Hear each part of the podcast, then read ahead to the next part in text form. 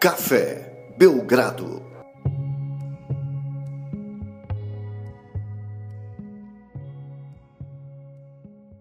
Amigo do Café Belgrado, mais um episódio do podcast Café Belgrado. Primeiro desde a eliminação do Phoenix Suns. Tudo bem, Lucas? Olá, Guilherme. Olá, amigos e amigas do Café Belgrado. Tá mentindo, Gibas? Já gravamos um, hein? Gravamos recentemente, inclusive, né? Boston Celtics e Philadelphia Tô mentindo, Lucas. Não, não tô sabendo lidar com as minhas emoções. Porque, de um lado, eu fiquei okay. muito feliz com o Devin Booker perdendo, que sabe que ele é rival do Luca e desejo o pior na carreira esportiva dele. Cara, mas, mas aí. Do outro lado, eu fico te perguntar uma coisa. Eu gosto de você feliz, porque quando você tá feliz, você é uma pessoa muito divertida e as pessoas se divertem bastante. É, esse outro lado aí eu, eu creio que é bem pequeno, viu, Guilherme? Assim, pelo que eu te conheço, não, não é um lado assim. Não dá pra dizer que é o outro lado da lua, né? É, talvez aquele lado minguante da lua. Gibas! Você tá dizendo que eu gosto né? da sua tristeza? É isso? Não, você falou por um lado a tristeza do Devin Booker, por outro lado é, você queria me ver alegria. feliz. É, você acha creio, que eu não quero te ver feliz? É eu isso. creio que o lado da tristeza do Devin Booker, eu imagino que seja maior, né? Por tudo que a gente já conversou até hoje, né? Gibas, seguinte, Phoenix Suns cai para um Denver Exato. Nuggets potente, para um Denver Nuggets que sai dessa série empoderado, um Denver Nuggets que sai dessa, dessas duas rodadas de playoff até agora, se sentindo o bambambam, bam, bam, se sentindo confiante para um eventual final, para um primeiro título da franquia. É, e o Phoenix Suns fica aí lambendo suas feridas, algumas dessas feridas aí reabertas até, né? O Phoenix Suns é mais uma vez eliminado dentro de casa num jogo que acaba no primeiro tempo, mais uma vez. E é vaiado dentro de casa no último jogo. E assim, para americano vaiar seu time, Guilherme, porque foi muito sério, né? Se bem que no fim estavam aplaudindo de novo, né? Já. Eles são muito fáceis para aplaudir. Eles são muito influenciáveis, né? Tem que ver o carboidrato que eles consumiram aí no, no terceiro período, né? É. E às vezes alguém do Denver errou dois lances livres também, né? Não lembro assim se teve, mas às vezes os caras erram lance livre e ganham um, um, sanduíche, né? Aí, uhum. pô, sanduichinho de graça também, né? Você pagou só 150 dólares no ingresso, ganha um sanduíche aí de 2 dólares, tá bom demais. É, Gibas. Mais barato, né? 150 dólares tava mais barato. Né? É, os lá de cima. Os é. lá de cima. É... Não sei por onde começar, viu, Guilherme? Talvez. Te pergunto então, Lucas. Te pergunto okay. primeiro, né? É, tratamos o Denver como favorito ao longo da série aqui, no, preview da série. Era um favoritismo que se consolidava por ser a melhor equipe, por ter um time há mais tempo jogando junto e por ter finalmente a timeline se cruzado, né? Com todo mundo disponível, Jamal Murray funcionando, Michael Potter jogando e as peças complementares chegando, né? O Denver tá bem assim, não é surpresa, né? não é surpresa para ninguém. O Denver era um dos times cotados para ser potência esse ano, depois dos anos sequentes de Jokic MVP e de bons momentos com o time ainda não pronto. Então, assim, o Denver vencer hum, essa série não era impossível. É... O Phoenix Suns, por outro lado, faz uma aposta bem alta, que é trocar boa parte da sua, da sua, dos seus assets pelo super jogador. Uma troca que se arrastou, que demorou, mas chegou. Só que quando chega, a hora que vai encaixar, ele se machuca. Então tem o fato do entrosamento, mas não é só isso também, né? Tem o fato da montagem do elenco que não deu tempo de. Não teve, não teve como fazer mais do que o time conseguiu por conta da, de quando veio a troca, das, das coisas que estavam disponíveis no mercado depois que você conseguiu a troca e do tanto de coisas que você engajou nessa troca. Né? O Lakers conseguiu montar o elenco em cima da hora, mas é outra timeline, outra história, outra coisa. Então, assim, isso não é agora que a gente está falando aqui no Café Belgrado, a gente falou esse ponto como um fator lá no preview da série. Pode voltar aí, que esse foi um dos argumentos que, que me lembro até que o Lucas perguntou sobre favoritismo e eu lembro que a gente falou.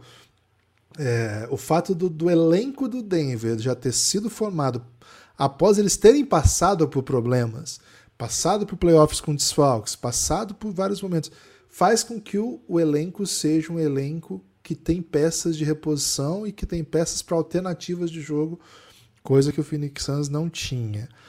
A parte disso, o Phoenix Suns faz um playoff promissor com a dupla Kevin Durant e Devin Booker, mas que também foi condicionado no primeiro round pela, pelas lesões do Clippers, o que fazia com que o Denver chegava ainda com essa ideia de é o melhor time e o Suns venceu um time que não estava completo. Então a gente precisa ver o Suns contra esse Denver para ver o que, que vai ser.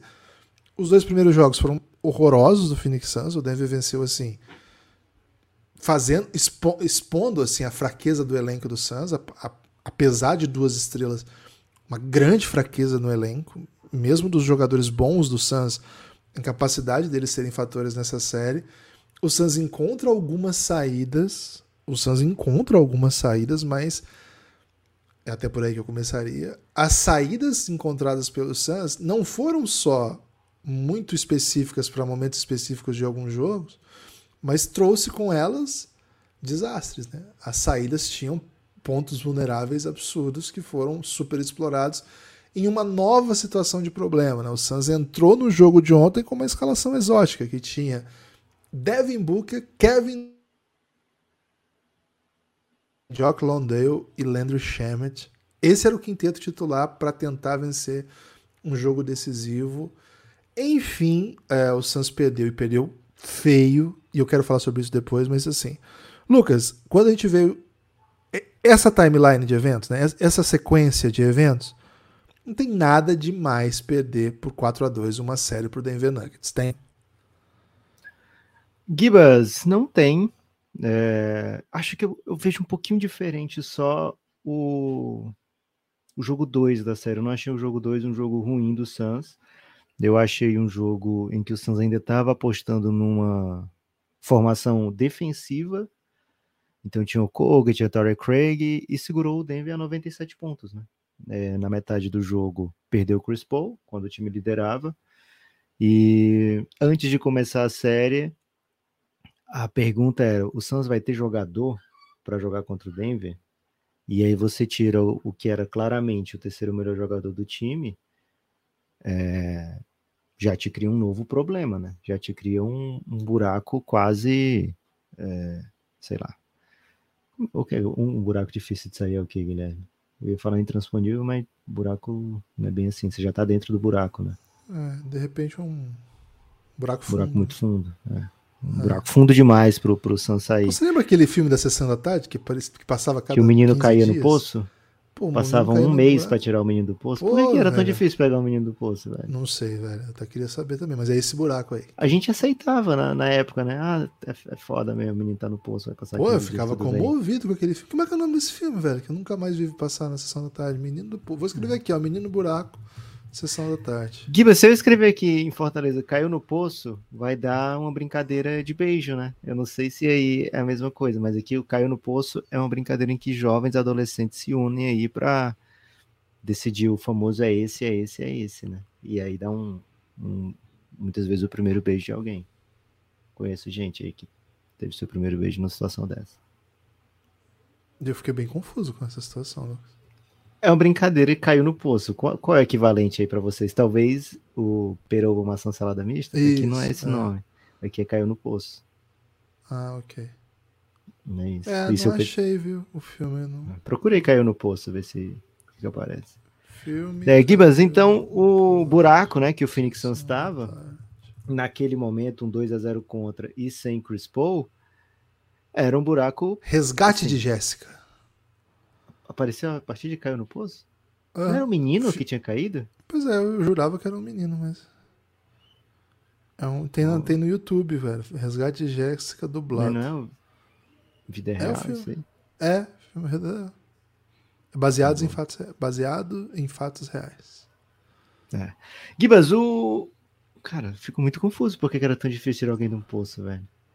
E o título original do filme é O Bebê de Todo Mundo. Bonito. Gibas, o. Tá viva ainda, viu? A Jessica McClure, o, a bebê que caiu no poço originariamente. O que ela faz agora? Pois é, eu tô tentando descobrir isso, porque eu acho que é informação que não dá pra terminar o podcast. Não dá pra terminar assim, né? É, Gibas, o Suns então vinha para o jogo 3 sem Chris Paul, com 2 a 0 na cabeça, né? É, e com um elenco claramente carente? O, a saída do Monte Williams falou, pô, vamos matar bola, né? Essa vai ser a saída. E o Suns matou bola. Os dois jogos seguintes, o Suns teve um aproveitamento muito alto. Devin Booker, Kevin Durant e às vezes um, às vezes o outro, né? É, o Suns conseguiu sobreviver na série, um 2 a 2 com uma chance exótica de suspensão do Jokic, né? Então acho que esse foi o único momento na série onde ficou assim, cara, o Suns exoticamente pode estar no controle da série, que é quando consegue o 2 a 2 e tem a questão se vai ser suspenso ou não o Jokic, né? A gente que no Café Belgrado nunca achou que ele seria suspenso e nem queria que ele fosse suspenso, mas nesse momento lá as casas de aposta deram um swing, né? Porque não dá para saber. Então ficou ficou naquela aquele questionamento, né? É, mas aí veio o jogo 5 e com o jogo 5 uma óbvia alteração do, do Denver Nuggets, né? Maneira de defender. Se já era marcação dupla no Devin Booker e no Kevin Durant, agora não, não, né? Vamos fazer marcação tripla toda vida que ele tentar dobrar a esquina, que ele tentar bater uma marcação dupla, né? Porque o Devin Booker ele estava recebendo a bola, muitas vezes pontuando em transição, né? É, Foi a chave não, da, das duas vitórias, né? O Devin Isso. Booker acelerando quando estava com a bola e, cara, ele fez ponto do jeito que ele quis nesses dois jogos. Fazendo ou não a sexta, o Denver Nuggets, é, o, o Phoenix Suns aceleraria com o Devin Booker, né? O Nuggets voltou do Arizona com essa missão. Não vamos deixar isso acontecer. Não deixou mais isso acontecer. Os dois últimos jogos do Devin Booker foram bem pedestres, digamos assim, né? Bem bem até abaixo do que se espera de um jogo de playoff do Devin Booker, mas não partidas onde o Devin Booker não entregou, não tentou ou não conseguiu. Era assim, o Denver falando, cara, não insiste, não vai ser você. Não vai ser você quem vai conseguir me bater. Então, o Denver, que já estava fazendo a marcação dupla desde o início do segundo quarto nos outros jogos, passou a fazer não só a marcação dupla, mas também criar uma parede estilo Yannis Antetokounmpo, né? Yannis Antetokounmpo batendo para dentro, vem aquela parede que são três jogadores que focam no Yannis. Isso o Nick Nurse começou lá em 2020. Acho que foi o Nick Nurse que foi o primeiro a fazer isso naquele ano do, da bola do Kawhi, né? Quando o Bucks abre 2 a 0 naquela série e perde os quatro seguintes. É... E o Denver fez com o Devin Booker, né? Toda vida que o Devin Booker tentava bater para dentro, cortando os seus jogadores da marcação dupla, vinha um terceiro. E aí você vai rodar a bola até achar alguém livre.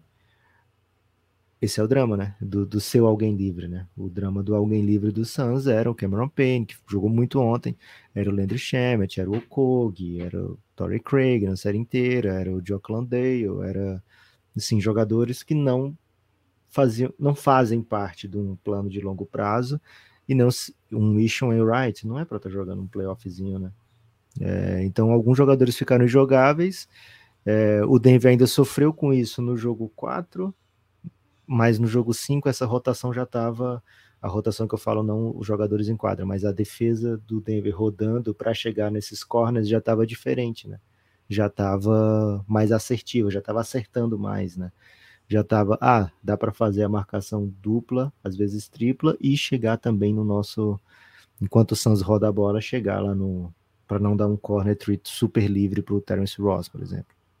Então, ontem mesmo, nesses momentos, os, os arremessos do Suns eram meio espetados. O Suns não conseguiu arremessar bons arremessos no jogo de ontem, né? né? Então, o Denver Nuggets ajustou muita coisa defensivamente, ofensivamente, o Denver Nuggets falou: não vou desperdiçar a bola, isso vai fazer vou fazer o time passar muito pelo Jokic, mas não só pelo Jokic, né? né? E aí o Denver mudou muito o jeito de atacar no jogo 5. Do jogo 4 para o jogo 5 caiu muita pontuação do Jokic, mas tudo bem, porque a pontuação do Denver ficou mais equilibrada. O time deu menos. É, o time melhorou o pace ofensivo, e isso tirou um pouco as chances do Suns é, correr, porque um time que acertava mais seus arremessos, era um time que eh, não cometia tantas turnovers. O Denver foi cometer turnover ontem com, sei lá, faltando dois minutos para acabar o primeiro tempo. É, se a defesa do Suns não acha o Denver, adeus, né? Adeus. Ofensivamente, o Suns não fez um, um jogo péssimo ontem. É, o time chegou a 50 pontos no segundo quarto. É, tudo bem não é um jogo ótimo porque você está eliminando as melhores opções do Suns, mas o Suns estava se virando ofensivamente, né? É, só que o Suns cometeu muito turnover, o Denver aproveitou todas essas turnovers e a defesa do Suns era incapaz de parar qualquer tentativa do Denver Nuggets, né? Então foi um verdadeiro baile do Denver no primeiro tempo. E aí só não aconteceu no segundo tempo porque é natural, né? Que você, a não ser que você seja o Dallas contra o Suns no jogo 7. Né? Aí você não, não para o baile. Mas o normal é que deu uma segurada mesmo, né? Que, enfim, o nível de atenção caiu um pouco. Né? E aí essa vantagem não, não se ampliou no, no segundo tempo. Mas a distância entre as equipes sempre foi gigante. E Gibas, se já era difícil lá no começo, a gente já perguntava lá no começo se o Suns ia ter peça, imagina chegar no jogo 6 sem Chris Paul e sem DeAndre Ayton, né? Então era óbvio, era claro que o Suns não tinha peça. O quinteto titular era um deboche, né? É, quem é que vai vir do banco, né? Se esse é o quinteto titular. E a diferença entre as duas equipes ficou muito grande, ficou muito. Eu não sei se ficou de 30 pontos, mas ficou muito claro que ia precisar ser uma atuação assim surreal, sei lá, Jokic em foul trouble desde o início, Suns batendo muito lance livre, né, Denver não conseguindo converter suas cestas para que o jogo fosse competitivo. O Suns conseguiu se manter no jogo, sei lá, 9, 10 minutos de partida, estava 27 a 26, né? O Suns, acho que foram nove mudanças de liderança, né, até o jogo se estabilizar para o Denver. Então, assim, aqueles cinco ali dava para conta do chá, né? A partir do momento que precisou rodar, é, segunda falta do Landale, assim, imagina, velho, segunda falta do Landale ser um, um fato marcante no, numa temporada de uma equipe que está sonhando em título, né? Não, não existe.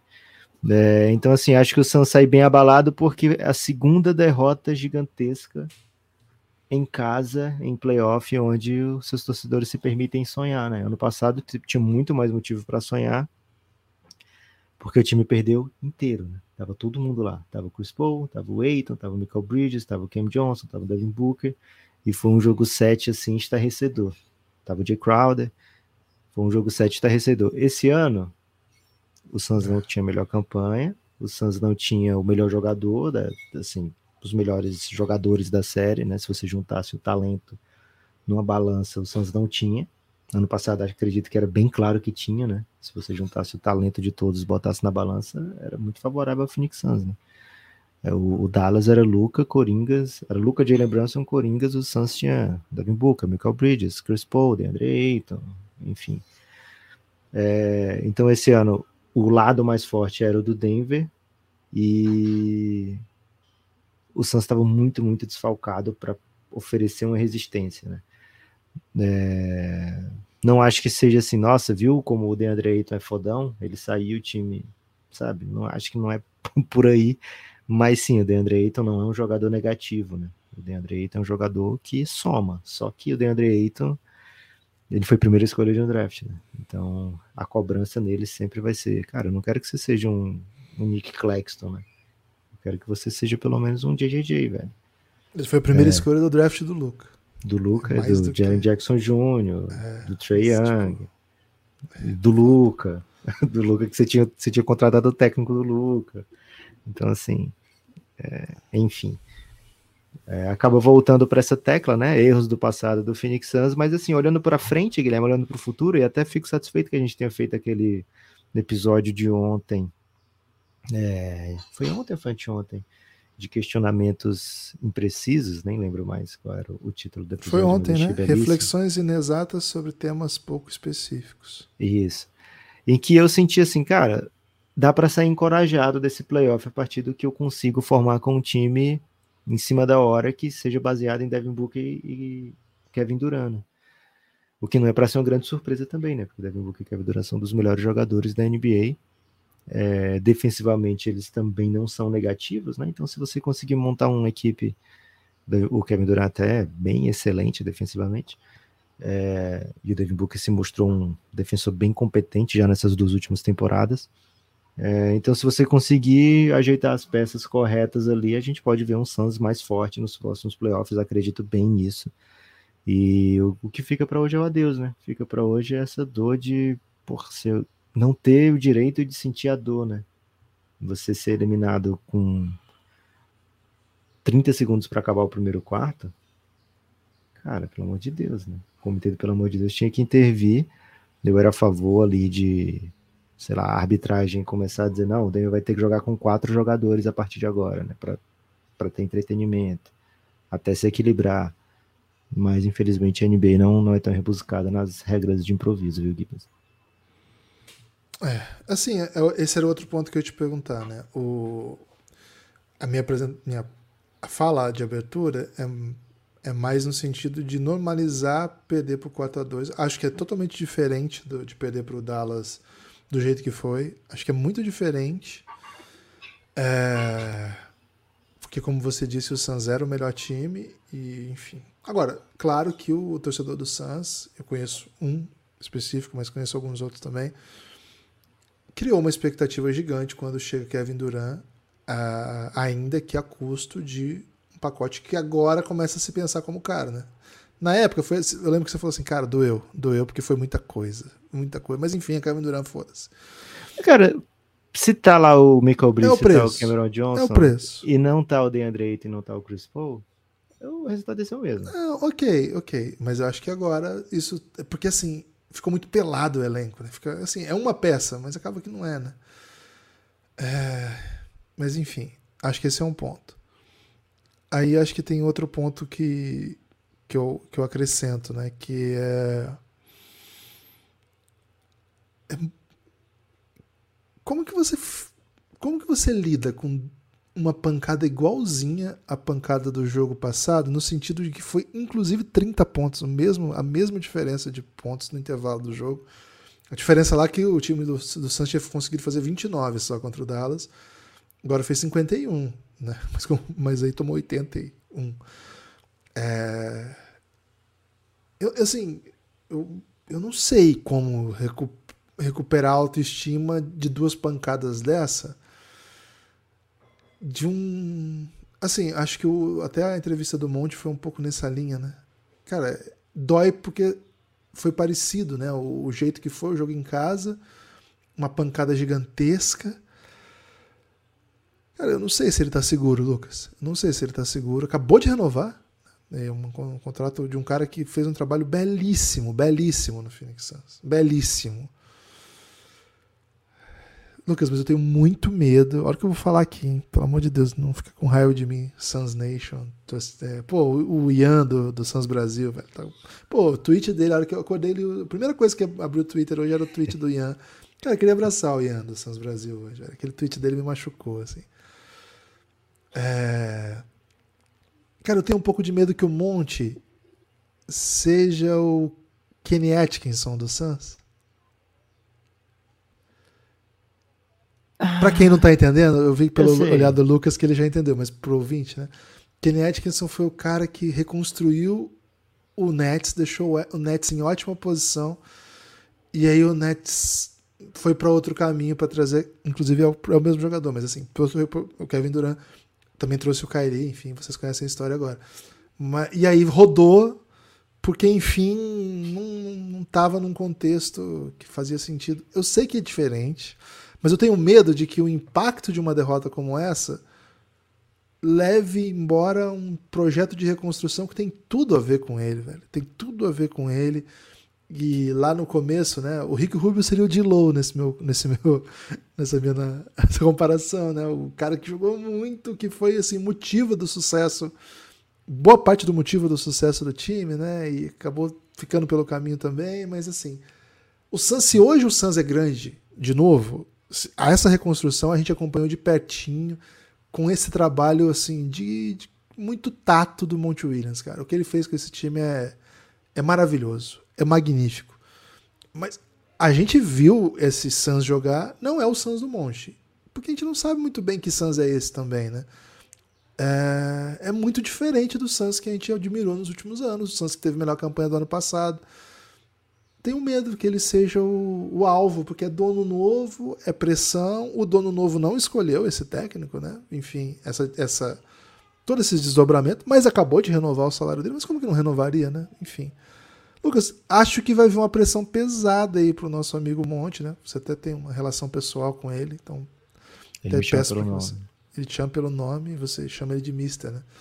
Então, por, é, Gibas eu acho que é bem assim que... diferente assim do Kenny Atkinson, no sentido de que o Nets ele se mostrou com o Kenny Atkinson e com o Sean Marks uma opção viável para o cara morar em Nova York e ter um time bem administrado, né? um time competitivo.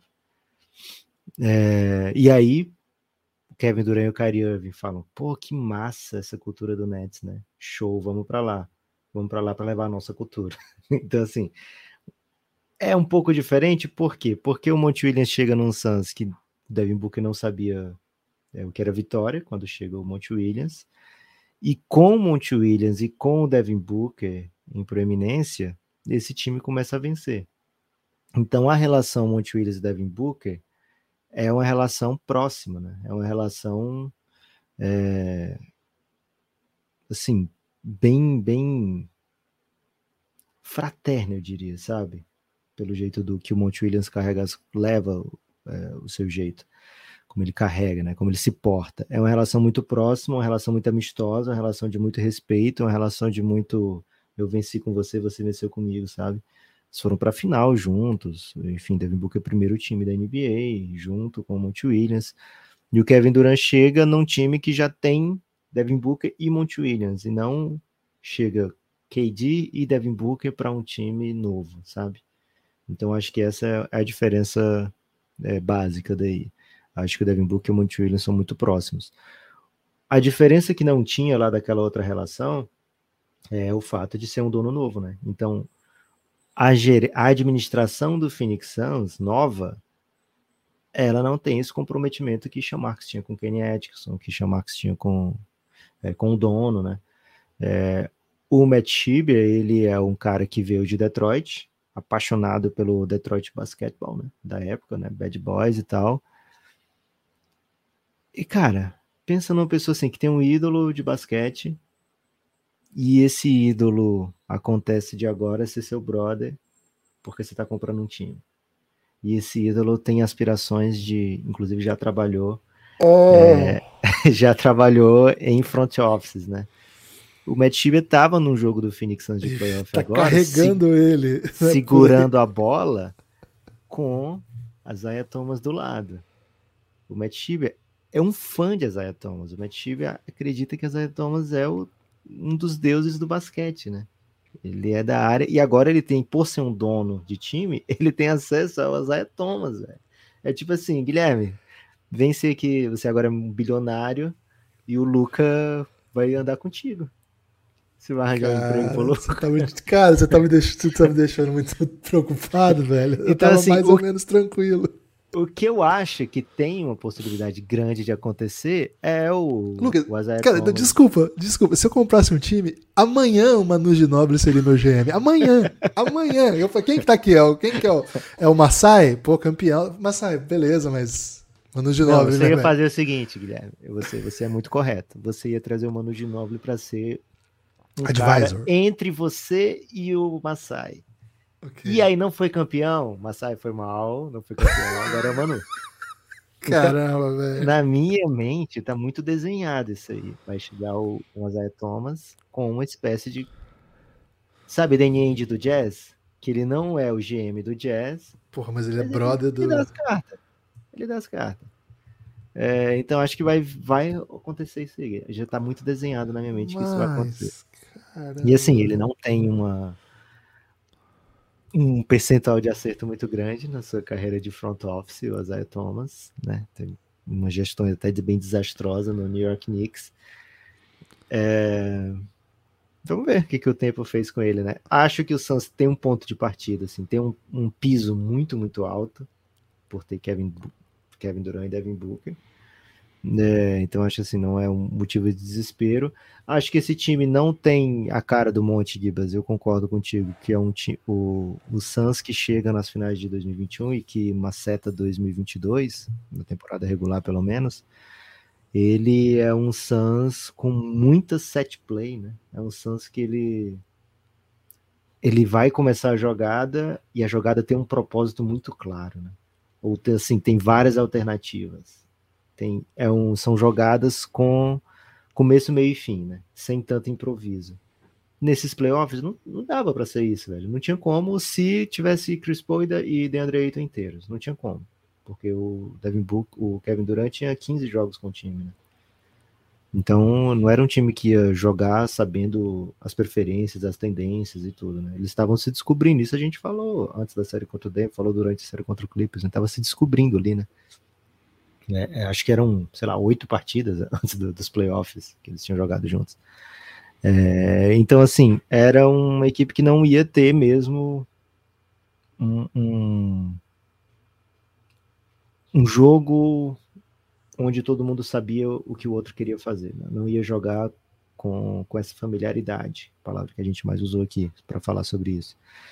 Então era um time que ia ter que precisar de muito improviso, mas eles tinham muito improviso com o elenco que tinha, né? E a partir do momento que sai o Chris Paul, você primeiro perde uma boa parte do que o DeAndre Ayton faz, porque o Chris Paul é um grande garçom para o DeAndre Ayton. E segundo, você perde um dos jogadores ótimos do Suns dos dois lados da quadra, né? É, então, e cheio de experiência e tal. Então a tendência mesmo assim, era que o time sentisse muito a saída do Chris Paul, ainda conseguiu duas vitórias sem ele. E mas a partir do momento que saiu o DeAndre Ayton, cara, você já tá atrás, né? Você já tá atrás e, e perde ainda uma peça que é claramente né, talentosa, titular e que assim, não tem, não tem nada na jogada, DeAndre Ayton tem um mid-range aceitável, né? Dá para ele meter, tentar meter essa bola. Né? Então o Suns ficou muito debilitado, o Suns ficou muito sem a cara do Monte Williams, o que era normal, porque se você pegar os jogadores que estavam em quadra nos últimos dois playoffs, acho que era só o, o Devin Booker mesmo, né? que era o esperado, pelo menos no jogo de ontem, né? Você não tinha Kevin Durant no passado, não tinha Leandro Shemet jogando, não tinha o Cameron Payne aqui ali, até vai, tava jogar, entrava, né? O Londale não tinha, então assim, Terence Ross chegou agora, é, o Kug chegou agora, então não, é, não dava para ter mesmo a cara do Monte. Então acho que vai ter esse período ainda entre vamos ver o que, é que o James Jones e o Monte Williams fazem. Mas Gibbs, vai ter a hora que se não vier o resultado, Isaiah Thomas. Vai ter Isaiah Thomas.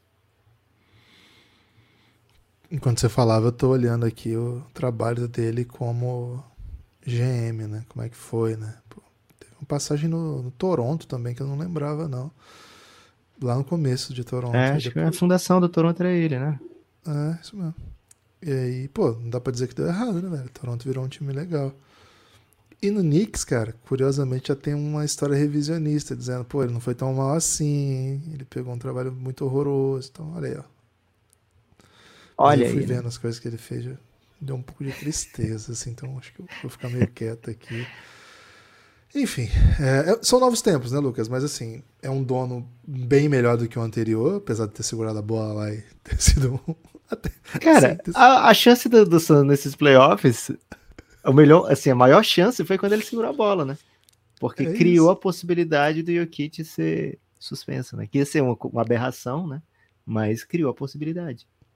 É isso. E, e ganhou um ponto. E ganhou um ponto, né? Como ganhou um, ganhou um ponto. Pô, ajudou bastante aí, né? Robert fez isso, jamais. Jamais. Então, assim, é um dono que está comprometido com o sucesso da franquia. Agora, esses donos comprometidos com o sucesso da franquia, às vezes são um pouco empolgadinhos, né? E às vezes a empolgação, um time que está indo bem, pode caminhar para lugares que a gente não quer enfim, uh, uma derrota muito dura, né? Uma derrota muito pesada. Vai ter carta dessa vez, Lucas? Carta? É, tipo ano passado carta. teve carta, né? Quando perdeu, o time mandou uma cartinha para os torcedores pedindo desculpa. Ah, teve? Porra, Você não, não lembrava disso, dessa. Cara, eu bloqueei tudo, todas as memórias Porra. do ano passado. Se resume ao Luca Doncic olhando pro Devin Booker, assim. Já tem meme, né? Que o pessoal coloca o Jokic na, na carinha dele. Enfim. Ah, velho. É, não, não esperava esse, esse fim, mas assim, o desenho da série caminhou bem para um Denver dominante. E acho é, que... e acho que a gente falou pouco aqui. Assim, a gente deixou bem claro que o Denver tem um super time, mas acho que a gente falou pouco sobre os ajustes do Mike Malone, sobre a diferença que é ter o KCP no time, né? Cara, o KCP em dois jogos da série, ele destruiu ofensivamente. Foi um fator. Foi um e fator. defensivamente, olha quem ele tá substituindo, né? Na época eu achei, pô, desequilibrada essa troca, né? Monte Morris e Will Barton. Os caras jogam bem pelo Denver e tal. Mas essa, essas marchas que o Denver alcança, é capaz de alcançar por ter o KCP no time, é, não alcançava com os outros, né? Então é um time que chega para a próxima rodada e vai mais uma vez ter uma situação assim de favoritismo azarão, porque não importa se vier Lakers ou se vier Golden State, vai vir uma história maior do que a do Denver, do outro lado, né? E num mercado maior. Então vai ser mais uma vez olhando assim é, o Denver como e aí, será que o Denver vai ser um time que vai finalmente ganhar, sabe? Porque tem isso também, né? Quando você nunca chegou numa final, vai ter a... será que é agora que vai chegar e tal? E do outro lado tem o LeBron que chegou mil vezes. O Golden State chegou mil vezes. Então vai ser mais um caso desse onde o Denver vai ter oportunidade de ser um favorito azarão, né? E que, na minha opinião, tem o melhor elenco, né? Da conferência. Acho que rivaliza com o do Boston Celtics é, como o melhor elenco da NBA. E você tem o Jokic, você basicamente entra como melhor jogador em quase todas as séries da NBA. E se não for em todas, é porque tem do outro lado, sei lá, tem o Curry jogando que joga, e você fala, é, não dá para dizer, né? É, então, vai ser uma série de final de conferência onde o Denver vai ter que fazer o que fez até agora, não perder em casa, não perdeu ainda nessa pós-temporada em casa, e tentar dar umas beliscadinhas fora. Timaço, viu, Gibas? Timaço Denver Nuggets hoje, aliás, desde antes até já, o favorito da KTO para ser campeão na NBA. Lucas, o Denver chega à sua terceira final de conferência, né? Perdeu recentemente pro em 2019, 2020 na bolha pro Lakers. E Não é a teve... quarta final de conferência? Não teve com o Alex English ou com o Carmelo? Teve uma com o Carmelo também? Acredito que sim, velho. É. Ou eles ganharam só um, um, Teve uma com o Carmelo, que foi aquela que o Ariza roubou, também pro, pro, também pro Lakers, não foi? Porque o Ariza roubou é. aquelas duas bolas, né? Eu lembro, lembro bem disso, é verdade. Agora a terceira, pô, acho que na época do Alex English não teve não, hein? Acho que foi semifinal de conferência. Teve uma final... Ah, teve sim. Aqui, ó. Teve sim. 85... Uh, Perdeu na final de conferência. Adivinha para quem, Lucas? Lakers? 85 Lakers. Lakers. Né? Lakers. Porra, velho. Acho que eles vão torcer muito pro Golden State hoje. três finais de conferência que o Denver chegou, as três pro Lakers, as três perdidas. A única final que o Denver Nuggets disputou ainda era ABA, né? Não, não tinha ainda é, ocorrido a fusão. O time não tinha vindo para a NBA ainda, vamos dizer assim. E o técnico era o Larry Brown. O time foi finalista da ABA no último ano, em 76. E aí já no ano seguinte o time vai para a NBA e perde a de 78, essa aí que o Lucas falou mesmo, né? Pra... Pô, teve mais uma então, velho. Quatro. Pô, espero que essa não seja pro Lakers, hein? Boa, não é pro Lakers, pro Seattle Supersonics, Lucas. Em 78 o time perdeu pro Seattle Supersonics. Me confundi nas estatísticas com a ABA aqui, fiz confusão. Então, são Boa quatro finais de conferência, três pedidos para o Lakers, outra para o Sonics. Nenhuma final de NBA, a única final que o time já disputou até hoje ainda era na ABA. Naquela situação, o time vence, é, venceu a semifinal. Era outro modelo, né? Venceu a semifinal contra o Kentucky Colonels e perdeu a final da ABA para o New York Nets. 4 a 2 então, Denver vem aí para a sua melhor campanha da história, caso consiga conquistar o título, ou já empatou, né? Melhor campanha da história, se você pensar que já o time esteve em outras finais de conferência como ápice. Tem o melhor jogador da história da franquia em atividade, né? Acho que esse posto já é do Jokic, com todo respeito ao Alex English, Carmelo Anthony, mas Jokic passou de passagem, já é um jogador absolutamente lendário, vai buscar. Cara, aí, se a... bobear, o Jamal Murray chega nos outros, né? Caralho, aí você tá sendo um pouco. Cara, olha o que o Jamal Murray já fez em playoff pelo Denver. Ele, ele é bravo. É um craque, né? É um super é. craque. Esse é um time, olha, montadinho pro sucesso. Montadinho pro sucesso e que tem uma estrela que. Cara, é, é muito confiável o Jokic, né? Cara, você alimenta o Jokic. Gibas, ele fala uma parada que é o seguinte, cara, eu tô eu tô livre, eu arremesso. Eu não tô livre, eu passo. Alguém tá livre, eu passo. ele é muito grande, ele é muito forte e. O arremesso assim, dele é talentoso, ótimo. né? Ele é muito talentoso. É. Ele tem todos os arremessos do jogo e ele consegue o posicionamento que ele quer. Basicamente é isso. contra o Phoenix Suns, pelo menos, ele conseguiu o posicionamento que ele queria o tempo todo. É, não sei contra o Lakers como é que vai ser, né? O Lakers tem um. O tipo de defesa do Lakers é um outro tipo de monstro, né?